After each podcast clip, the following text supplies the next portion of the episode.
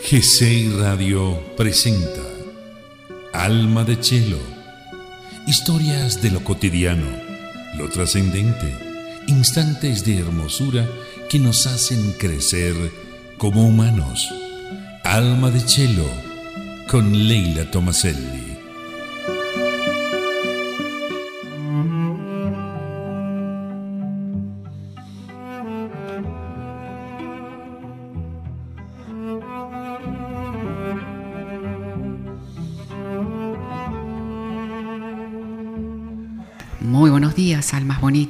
Sean bienvenidas todas a Alma de Chelo.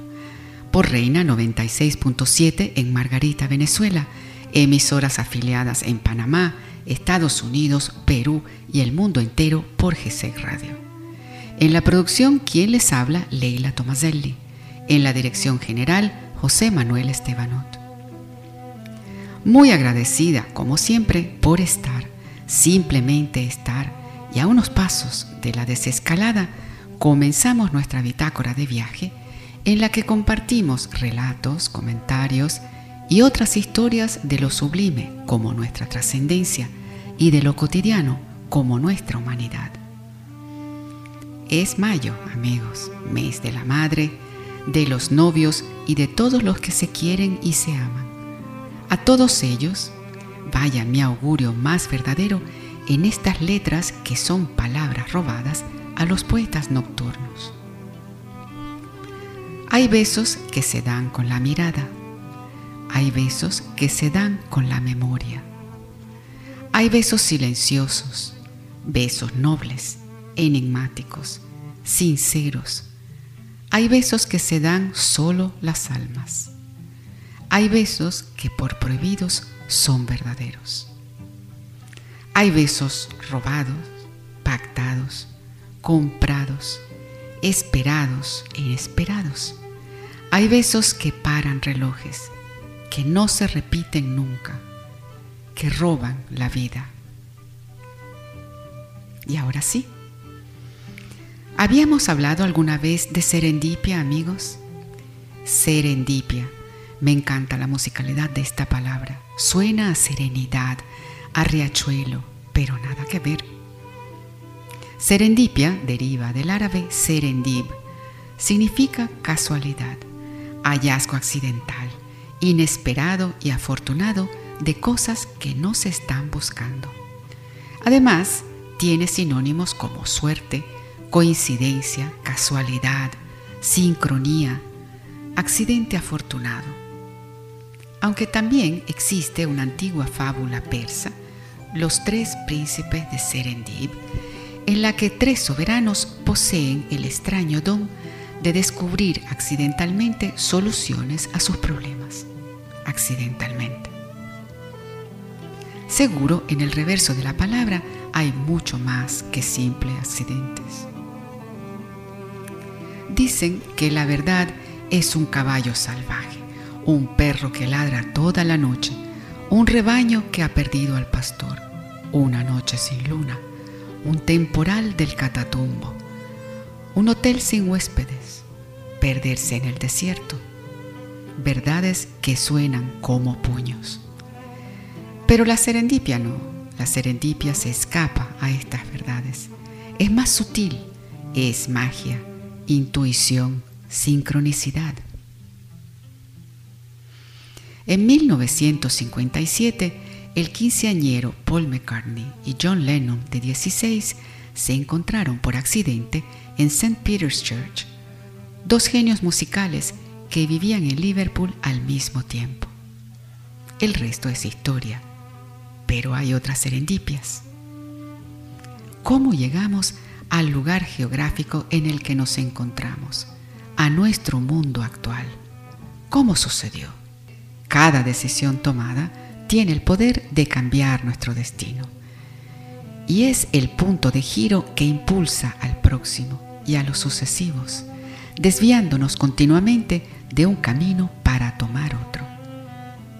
Y al andar nos descubrimos pasiones nuevas y más auténticas de las que creíamos que lo serían para siempre. ¿O no? Claro, hay que estar inclinado al descubrimiento y abierto a la incertidumbre. Vivir en el estado mental dispuesto al milagro. Porque solo hay dos maneras de vivir la vida.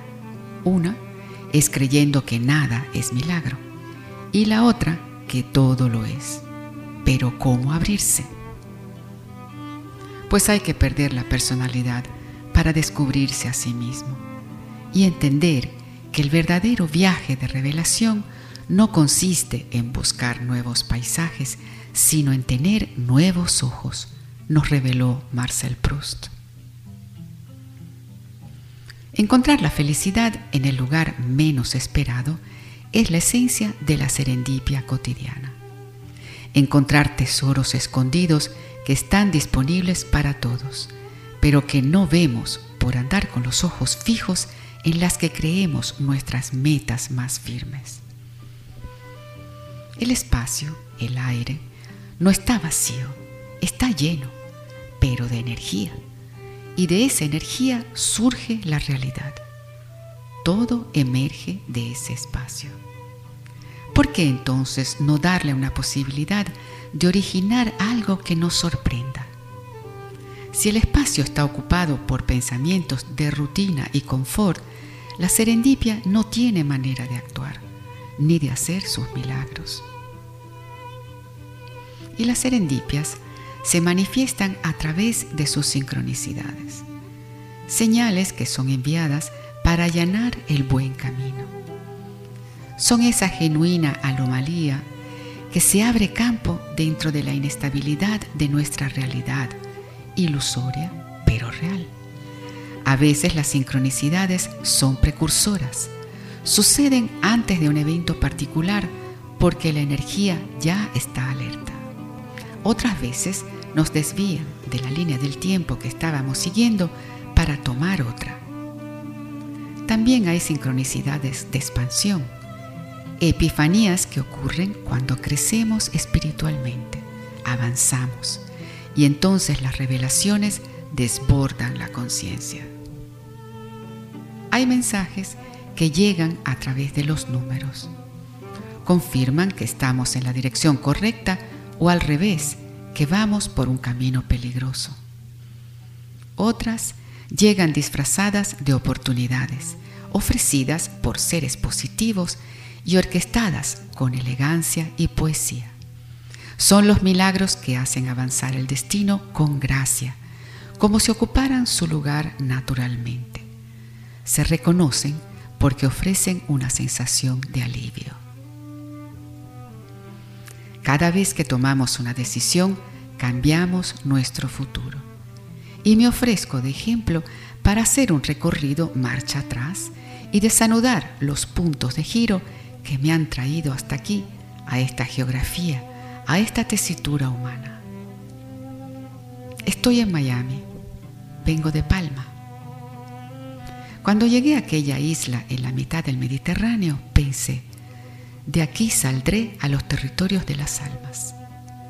Y hasta me procuré un trauma de cadera para no irme jamás. Vivía una vida muy confortable, la verdad. Aguas turquesas y todo lo que se le puede pedir a una isla. Pero llegó una voz que llamaba desde el Caribe, con un contrato de trabajo. Había que dejar atrás el jamón de jabugo, claro, el Ribera del Duero y amigos. Fue como atender una llamada de Dios. Y empezó la fiebre por partir, porque Miami huele a Sudamérica. Aunque lo mismo pensé cuando llegué a la isla Margarita, un nudo anterior de mi vida, pero sin el reemplazo de cadera. De aquí no me mueve nadie pero me movió una fiebre de mi hija que parecía no querer amainar jamás. Y yo sin poder ayudarle, porque vivía lejos. Pregunté a las estrellas, como siempre. Aquella vez me contestaron de inmediato con un choque eléctrico. Otra vez una señal de arriba. Y así retrocediendo por el camino de mi historia, cada cambio del destino ha sido detonado por una serendipia, una estrella que envía señales visibles, una nube de forma extraña, una luz que cae del cielo, alguien que aparece. ¿Y saben qué? Secundar todos los golpes de timón responde a una sola razón, el amor. ¿Por qué me fui de Margarita a Florida? Por amor a mi hija. De Florida a California, siempre por amor a mi hija. De California a Barcelona, por seguir a mi hija. De Barcelona a Palma, porque Palma era la isla Margarita que podía tener en ese momento, por amor a la tierra entonces. Y de Palma a Miami, porque está más cerca de Margarita. Y ya está, se me desnudó el alma. Y aunque nunca hayan dejado el lugar en el que nacieron, pueden preguntarse y responderse ustedes mismos. Siempre hay giros que cambian el destino y estoy segura de que podrán confirmar que siempre han sido por amor. ¿Y si la serendipia no ocurre? ¿Qué podemos hacer para solicitarla? Incluirla en nuestra perspectiva del mundo, como si fuera obvio y natural recibirla. Y adoptar una actitud de inocencia con respecto a la magia de la vida. Si crees en la magia, magia será y una vez adoptada esta postura, soltar y dejar que la realidad nos sorprenda. Y lo hace.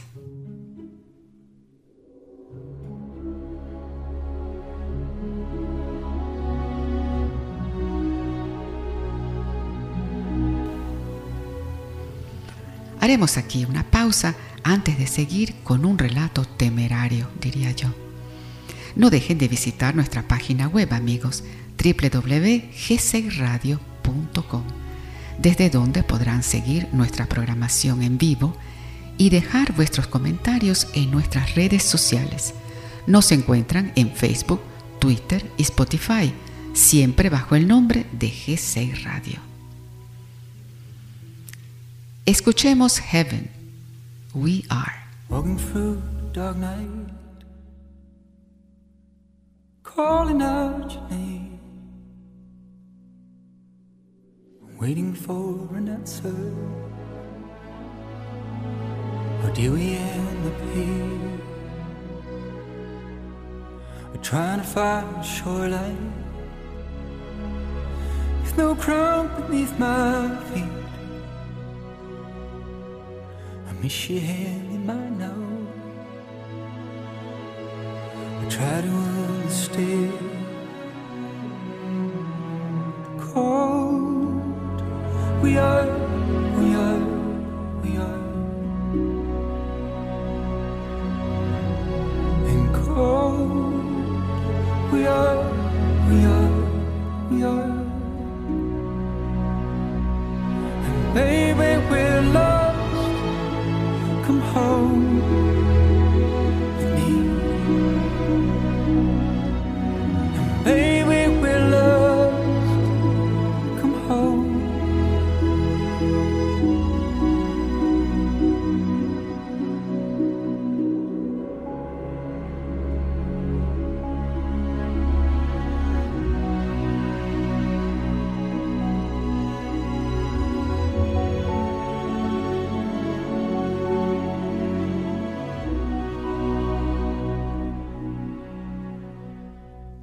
We were like sunlight,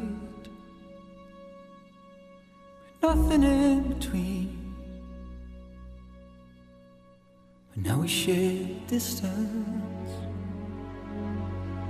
no shadows at our feet. I'm blinded by desire, no horizon that I see. Raindrops soothed by my tears. Cold, we are, we are, we are. And cold, we are, we are, we are.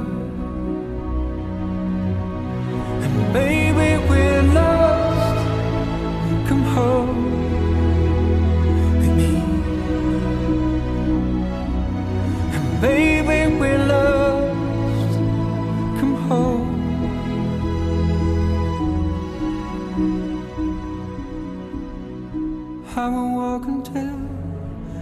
day will break till the hurt wears off and the storm will fade. We will talk again about the difference, and we both will see that our love is grown.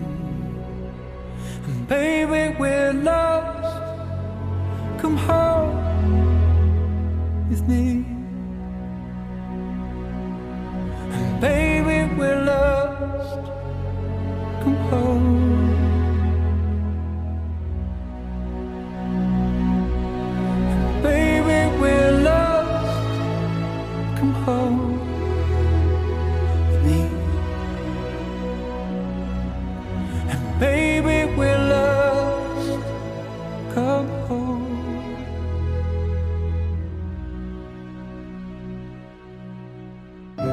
Escuchas a Leila Tomaselli, Alma de Cielo, en Gesei Radio.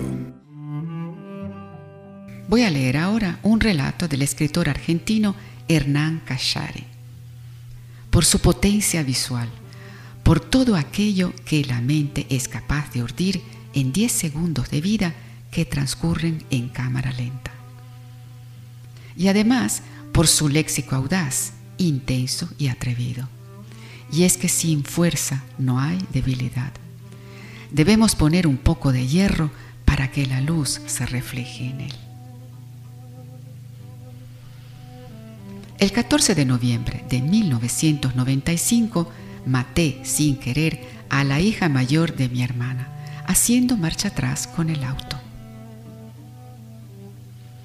Entre el impacto seco, los gritos de pánico de mi familia y el descubrimiento de que en realidad había chocado contra un tronco, ocurrieron los 10 segundos más intensos de mi vida. 10 segundos durante los que me aferré al tiempo y supe que todo futuro posible sería un infierno interminable. Yo vivía en Buenos Aires y había viajado a Mercedes para festejar el cumpleaños número 80 de mi abuela paterna. Por eso recuerdo la fecha exacta, porque en unos días mi abuela cumplirá 90, porque en unos días se cumplirán 10 años de esto que ahora narro y que me marcó como ninguna otra cosa, ni buena ni mala, en mi vida. Festejábamos el aniversario de mi abuela con un asado en la quinta. Ya estábamos en la sobremesa familiar. A las 3 de la tarde le pido prestado el auto a Roberto para ir hasta el diario a entregar un reporte. Me subo al coche, vigilo por el espejo retrovisor que no haya chicos rondando y hago marcha atrás para encarar la tranquera y salir a la calle. Entonces siento el golpe seco contra la parte de atrás del auto y se detiene el mundo para siempre. A 40 metros, en la mesa donde todos conversan, mi hermana se levanta aterrada y grita el nombre de su hija. Mi madre o mi abuela, alguien, también grita, la agarró. Entonces me doy cuenta de que mi vida, tal y como estaba transcurriendo, había llegado al final. Mi vida ya no era. Lo supe inmediatamente. Supe que mi sobrina de tres años estaba detrás del auto. Supe que a causa de su altura yo no habría podido verla por el espejo antes de hacer marcha atrás. Supe por fin que efectivamente acababa de matarla. Diez segundos es lo que tardan todos en correr desde la mesa hasta el auto. Los veo levantarse con el gesto desencajado. Veo un vaso de vino interminable cayendo al suelo. Los veo a ellos de frente venir hacia mí. Yo no hago nada, ni me bajo del coche, ni miro a nadie.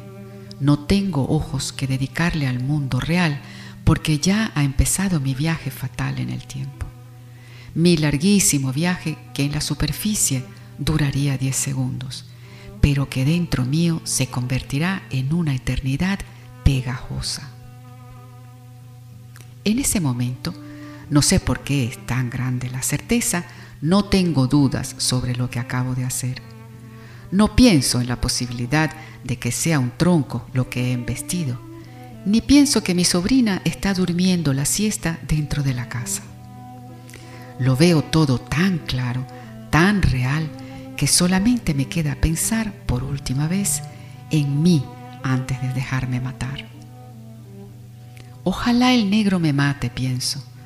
Ojalá sea tan grande su enajenación de padre salvaje, tan grande su rabia, que me pegue hasta matarme y no me dé la opción de tener que suicidarme yo mismo esta noche con mis propias manos, porque soy cobarde y no podría hacerlo, porque cometería la peor de todas las bajezas. Me iría a Finlandia. Utilizo esos 10 segundos, los últimos de calma que tendré en toda mi vida, para pensar en quién ya no seré jamás. Tenía 25 años. Estaba escribiendo una novela larguísima y placentera. Vivía en una casa preciosa del barrio de Villa Urquiza, con una mesa de ping-pong en la terraza y toda la vida por delante. Trabajaba en una revista donde me pagaban muy bien. Tenía una vida social intensa. Era feliz. Y entonces mato a mi ahijada de tres años y se apagan todas las luces de todas las habitaciones, de todas las casas en las que podría haber sido feliz en el futuro. Lo pienso de ese modo, desapasionadamente, porque ya no tengo ni cuerpo con el que temblar. En esos 10 segundos, en donde el tiempo real se ha roto literalmente, en donde el cerebro trabaja durante horas para instalarse en un recipiente de 10 segundos, descubro con nitidez que mis únicas opciones, si mi cuñado no me hace el favor de matarme ahí mismo, son las de huir. Huir de inmediato, sobornar a alguien y escapar del país o suicidarme. Lo que más me duele, tal como están las cosas, es que no podré volver a escribir literatura ni a reír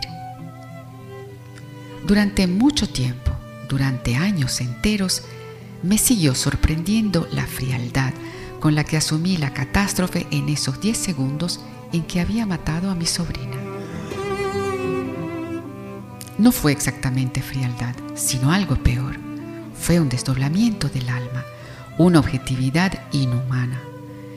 Me dolía saber que ya no podría escribir, que en el suicidio o en la huida aún no había optado con qué quedarme, no existiría esa opción, la de los placeres. Podía irme a Finlandia, sí, a cualquier país lejano y frío. Podía no llamar nunca más a mi familia ni a los amigos. Podía convertirme en fiambrero en un supermercado de Geminlina, pero ya no podría volver a escribir, ni amar a una mujer, ni pescar me daría vergüenza la felicidad, me daría vergüenza el olvido y la distracción. La culpa estaría allí involuntariamente, pero cuando comenzara la falsa calma o el olvido momentáneo, yo mismo regresaría a la culpa para seguir sufriendo. La vida había terminado, yo debía desaparecer. Pero si desaparecía, ¿qué? ¿Qué importancia podía tener darles a ellos la serenidad de no ver nunca más al asesino? Ellos, mi familia, los que ahora corrían lentamente desde la mesa al coche para matarme o para ver el cadáver de un niño, podrían creerme exiliado, lleno de dolor y de miedo, temeroso y ruin, o agorafóbico. O podrían sospecharme loco, como esas personas que pierden el rumbo y la memoria después de los terremotos. Alucinado, mendigo, enfermo. Podrían estar perdonándome, pues me creerían fuera de toda felicidad, fuera de todo placer. Matarían a quien blasfemara mi memoria, diciendo que se me ha visto reír en una ciudad finlandesa, a quien dijera que se me ha visto beber en un bar de putas, o escribir un cuento, ganar dinero seducir a una mujer, acariciar un gato, pescar bogas o dar limosna a un marroquí en el metro.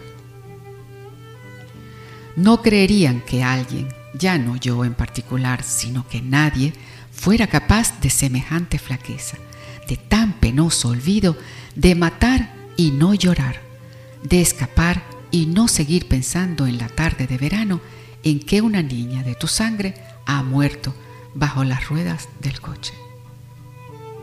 Diez segundos eternos hasta que alguien ve el tronco y todos olvidan la situación.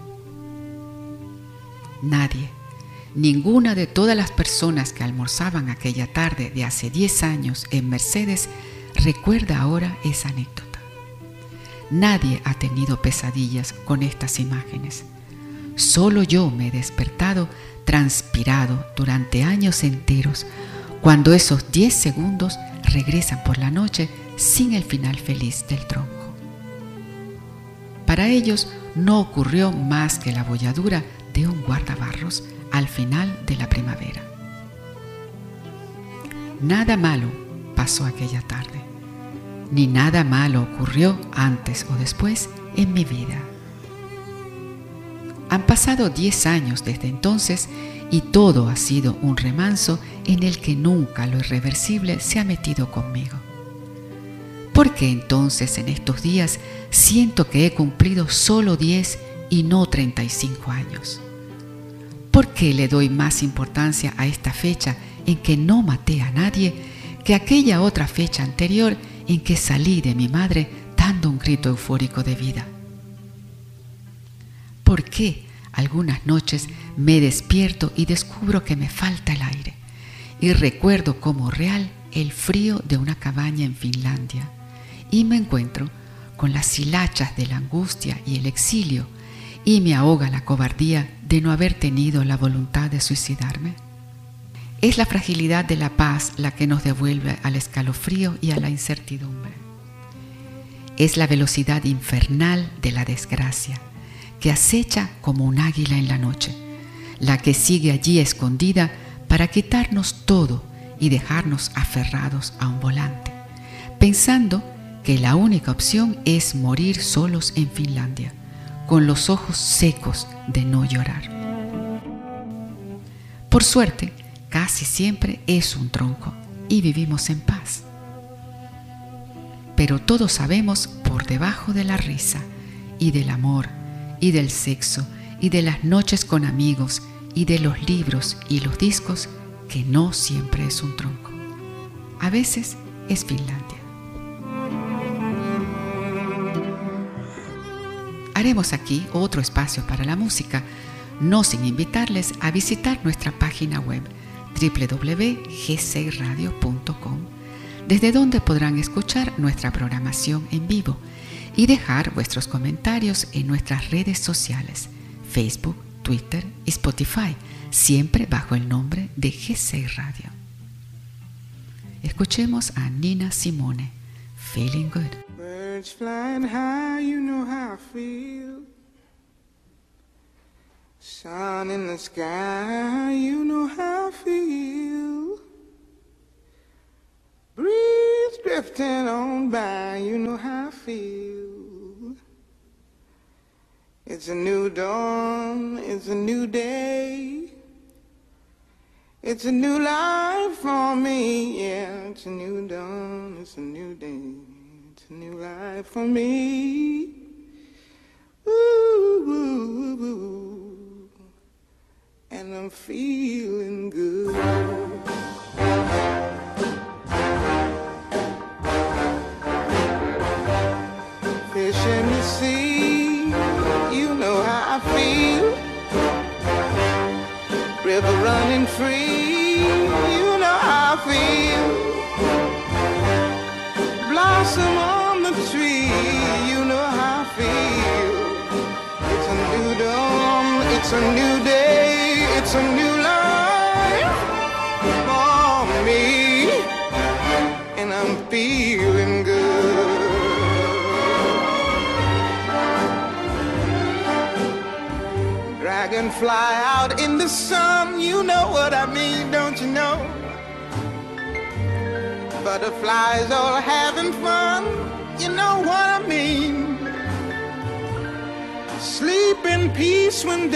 is done, that's what I mean.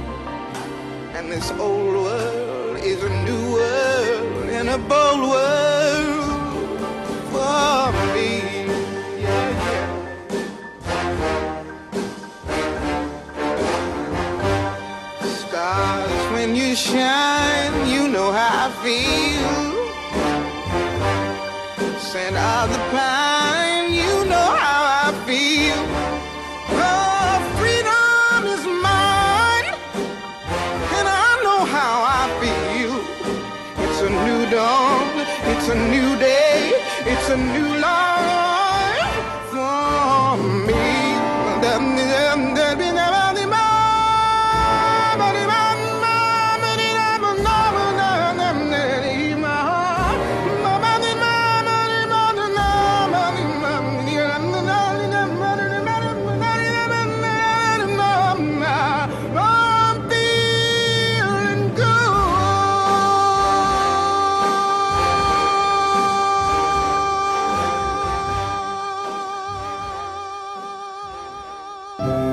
Escuchas Alma de Chelo con Leila Tomaselli. Y a veces, almas bonitas, las emociones no surgen de lo más obvio, sino de lo más esperado. Salir de casa tras 50 días de resguardo puede causar una emoción muy fuerte. ¿Sufrieron el síndrome de la cabaña, asustados por salir de casa tras tanto tiempo? ¿O estamos desesperados por volver a nuestro antes, olvidando lo conquistado en estos 50 días pasados? Se llama Yohaku no Bi. En japonés significa belleza de lo vacío. Porque lo que hace un vaso no es el cristal ni su forma, sino el vacío interior que envuelve. Como el vacío que reportan los que han salido a la calle y han caminado eludiendo aquel espacio entre las personas, que de belleza del vacío no tiene nada, me parece. Pero atentos a no ser pillados por la policía sin mascarilla, como si el cautiverio nos hubiese despojado de nuestra propia estatura y reducido a niños obedientes. La luz de este vacío es distinta a como era antes. El sonido también, las miradas. ¿A dónde va la vida cuando se detiene? ¿A dónde? Se va aflojando la presa hacia una nueva normalidad, la apodan. Como náufragos, los jubilados se sientan uno a cada extremo del banco de la calle, con los anteojos empañados por las mascarillas. Son amigos. Cuando venga Miguel, el que arregla el mundo junto con los otros dos y escucha música del recuerdo, tendrá que sentarse en otro banco. Con la memoria llena de sus rompecabezas, los tres amigos esperan impacientes a que abra el bar Bosch, el más antiguo de la ciudad, porque la memoria del cuerpo recuerda el café matutino hecho por Tony, el dulce idioma de lo conocido. ¿Para qué? Para intentar seguir como antes, para no perder el norte y superar la pesadilla que les ha tocado vivir. Madre de Dios. Más allá, tres hermanas, separadas hace 50 días, vuelven a saborear la hospitalidad de sus enormes pechos, no por grandes, sino por acogedores. A una se le ha muerto el marido por el maldito virus, dice, y ha pasado el duelo sola. Ahora, en los enormes abrazos, su dolor puede finalmente amainar. Y en un arranque de audacia, si ha de venir la muerte por segundas y terceras oleadas, pues que les encuentre de pie como caballos viejos. Se ríen, porque son gente que cierra los ojos cuando abraza. Para todos ellos, que no son los hombres y mujeres de la calle, esos que veía sentada en el banco de niña y decía, ahí va ese señor, esa señora, no son esos señores que cargan con la luz de la mañana, que es la franja horaria que les corresponde, fugados de la historia. Son humanos con vida. Y para todos ellos y su descendencia, Y para los que se han ido mientras estábamos encerrados en casa cuidando nuestras lentejas, Kate Rayworth, una economista londinense, ha dinamitado el concepto decimonónico para proponer una nueva manera de pensar la economía del siglo XXI. Y la simboliza con dos círculos concéntricos cuya forma recuerda a una rosquilla, un donut pues. Porque a diferencia de otras especies, el humano tiene capacidad para teorizar, crear y expresar conceptos y entrelazarlos. Y más allá de toda la hojarasca retórica y de la gelatina política, para una nueva humanidad hace falta un plan económico acorde a un nuevo concepto, cuyo primer punto medular sea priorizar la vida, el ser y su dignidad. Nada de humillar la cabeza ni pedir permiso para vivir. Si viajamos desde el centro del donut conceptual hacia afuera, en el vacío, nunca mejor dicho, se ubica el asilo político contra el hambre. Los bienes básicos a los que todo el mundo debería tener acceso, como la comida, la vivienda, el trabajo, el agua, la salud y los avances tecnológicos, pero dentro de los medios y recursos disponibles y sostenibles por el planeta. En la franja siguiente, la masa del donut, se encuentra el espacio seguro de bienestar y crecimiento justo para la humanidad. Fuera de ese círculo se encuentran los excesos y los riesgos que amenazan la supervivencia de la raza humana y de la Tierra, como la contaminación o el cambio climático, la pérdida de la biodiversidad. Aunque lo hemos visto, la Tierra se regenera en nuestra ausencia. Pero para fundar este concepto, el sistema necesita un trasplante de corazón que deje de lado la obsesión por el crecimiento económico infinito, siempre al alza, porque la realidad ha demostrado que esta obsesión ha generado la mayor desigualdad social que haya existido jamás sobre el planeta. Y si queremos, como queremos, estar en el aro principal del sistema, el reto es crear economías locales y globales, que no de nuevo la globalización que nos trajo hasta acá, que lleven a todos al espacio seguro y justo del bienestar, por debajo del cual se encuentran las carencias del sistema y por encima los excesos.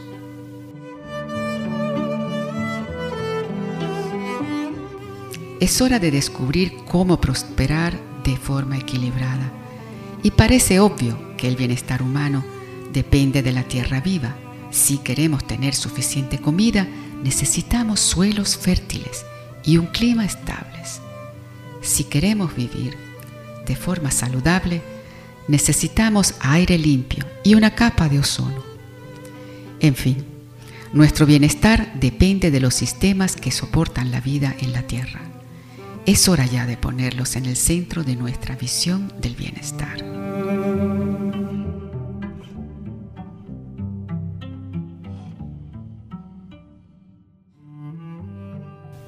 Y se me ocurre que tal vez esta sea otra de las enseñanzas del virus. Con el teletrabajo, que terminará aumentando seguramente, y el cuidado de los ancianos en riesgo, la huida de los urbanitas hacia las afueras se impone la vuelta a las pequeñas comunidades.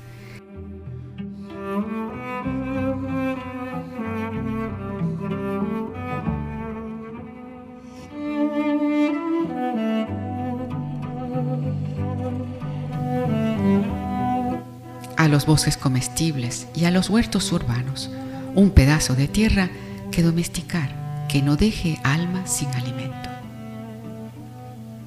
No somos la nueva normalidad, porque de cerca nadie es normal, cantaba Caetano Veloso. Es imposible reducirnos a un repertorio de arquetipos. Para esta nueva humanidad resiliente y dotada de una inteligencia emocional que respeta a la madre tierra, que trata a los animales y vegetales al mismo nivel, que entiende la unidad el salto cuántico ya sucedió y no hay quien lo detenga.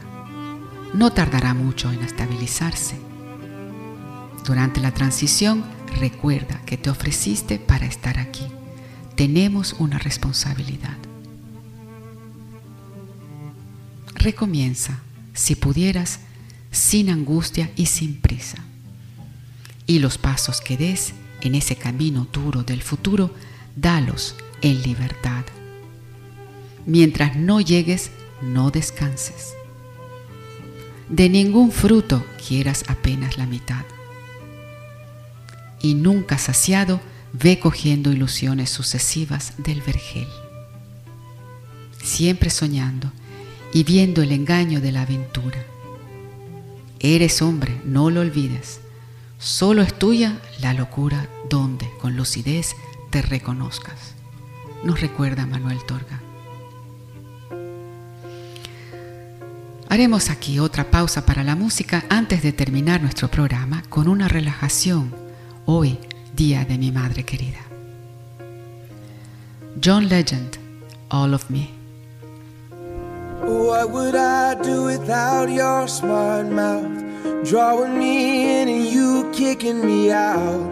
You got my head spinning, no kidding. I can't pin you down.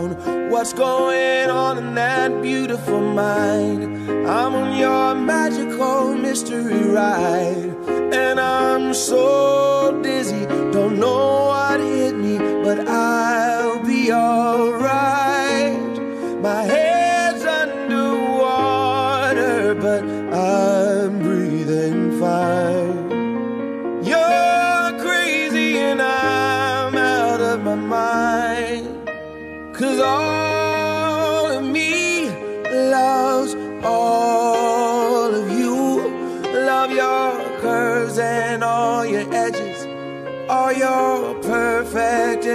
Imperfections. Give your all to me. I give my all to you. You're my end and my beginning. Even when I lose, I'm winning. Cause I give you all of me. And you give me all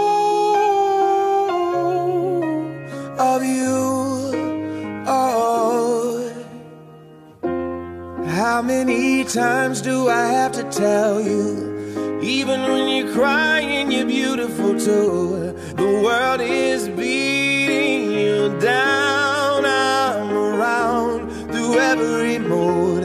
You're my downfall. You're my muse. My worst distraction, my rhythm and blues. I can't stop singing. It's ringing in my My head's underwater, but I'm breathing fine. You're crazy and I'm out of my mind. Cause all of me loves all of you. Love your curves and all your edges, all your perfect imperfections. Give your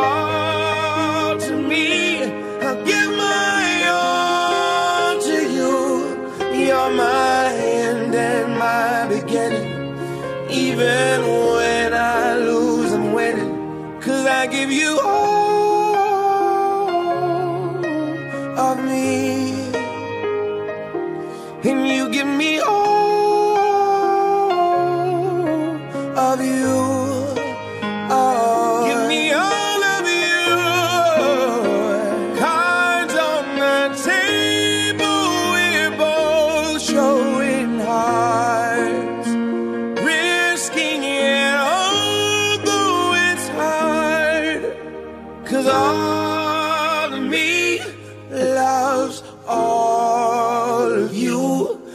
Love your curves and all your edges, all your perfect imperfections.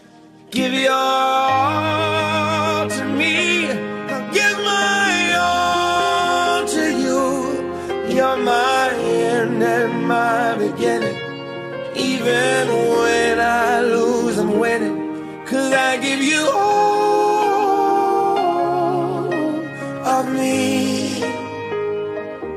And you give me all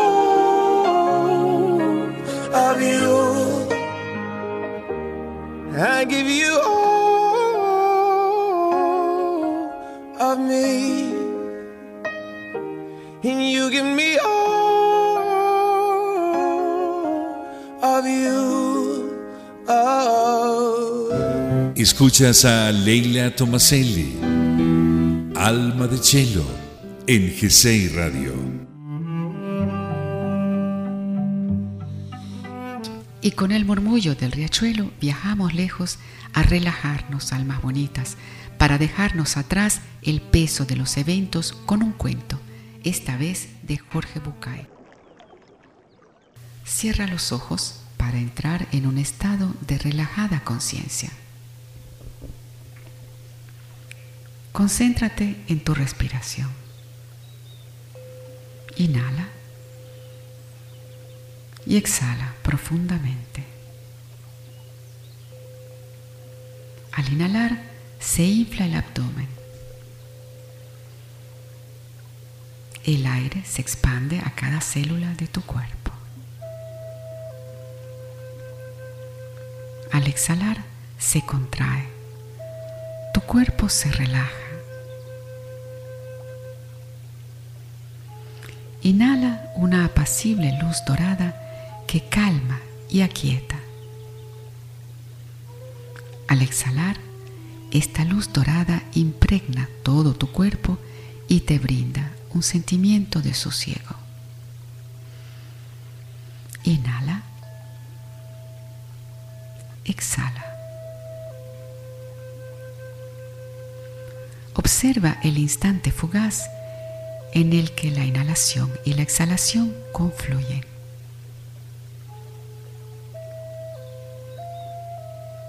Concentra tu atención únicamente en esa breve curva. Comienzas a relajarte y a sentir vacío y silencio en tu interior.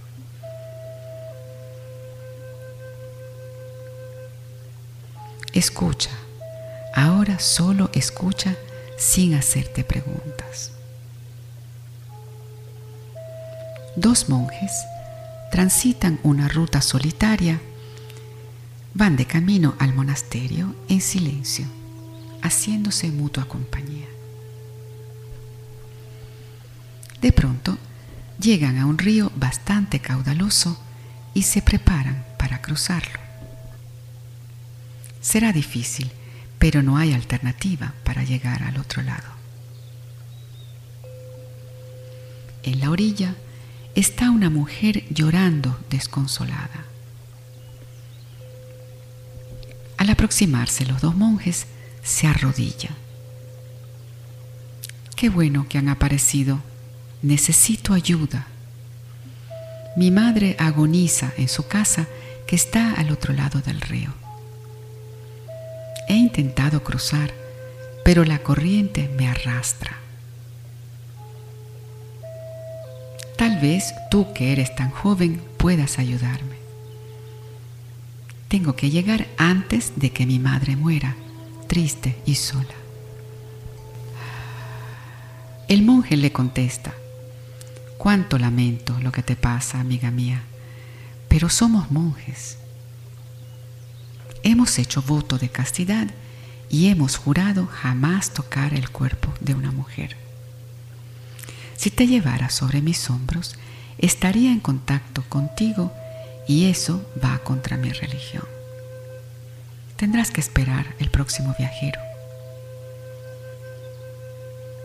La chica se arrodilla y le toca los pies, pero el monje retira los pies. Lo siento, repite. El monje más viejo, en silencio hasta ahora, se acerca a la joven, se pone de rodillas. Súbete a mis hombros, le dice. El monje joven no puede creer lo que está pasando. Pero el viejo repite, súbete. Con la mujer sobre los hombros, el viejo monje comienza a cruzar el río, seguido en silencio por el joven. Con esfuerzo llega a la otra orilla. Se arrodilla entonces para que la mujer pueda bajar. No sé cómo agradecerle, dice ella. Ve con tu madre, contesta el viejo monje, que ya ha retomado su camino. En silencio, los dos monjes siguen andando hacia su meta. Y tras largas horas de caminata, ya a la vista del monasterio, el más joven rompe el silencio. ¿Cómo has podido? ¿Qué cosa? Hemos hecho voto de castidad y tú has llevado a esa mujer por todo el trecho del río. ¿Cómo has podido? Es verdad, la he llevado sobre mis hombros por todo ese trayecto. Pero ¿qué te pasa a ti, amigo, que has cargado con eso desde hace tantas horas? El río ha quedado atrás ¿Cuáles son esas cosas pesadas que cargas en el corazón y que no puedes dejar atrás? Libérate de cargas que no te corresponden. Lleva una mochila liviana a tu viaje.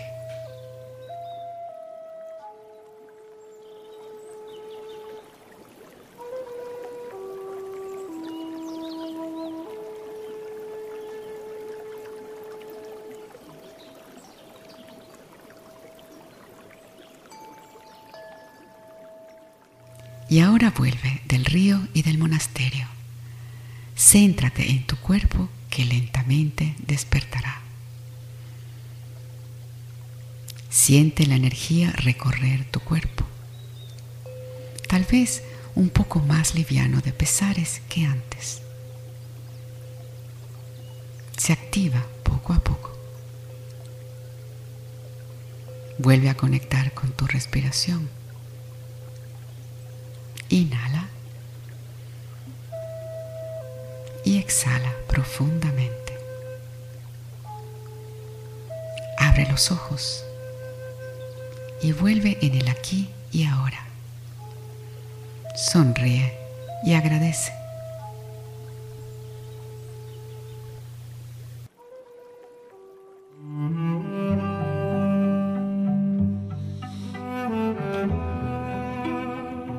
que ningún virus nos robe la música, almas bonitas. Por esto y por el placer de saberles cerca, les saluda y les abraza Leila Tomaselli, muy agradecida por permitirme compartir un hermoso rato en su compañía. Las invito a nuevas historias, comentarios y reflexiones en Alma de Cello el próximo domingo, por Reina 96.7 en Venezuela, emisoras afiliadas en Panamá, Estados Unidos, Perú, y en el mundo entero por G6 Radio. Para seguir nuestra programación, pueden visitar nuestra página web www.g6radio.com con G de grandeza, S de tu ser, E de está y en tu interior, G6 Radio. Y nuestras redes sociales, Facebook, Twitter, Spotify, para dejar comentarios, preguntas o simplemente un saludo. Todas ellas bajo el nombre de G6 Radio. En la producción, quien les habla, Leila Tomaselli, y en la dirección general, José Manuel Estebanot. La vida y la música envían mensajes. No los desatiendan, amigos. Les espero.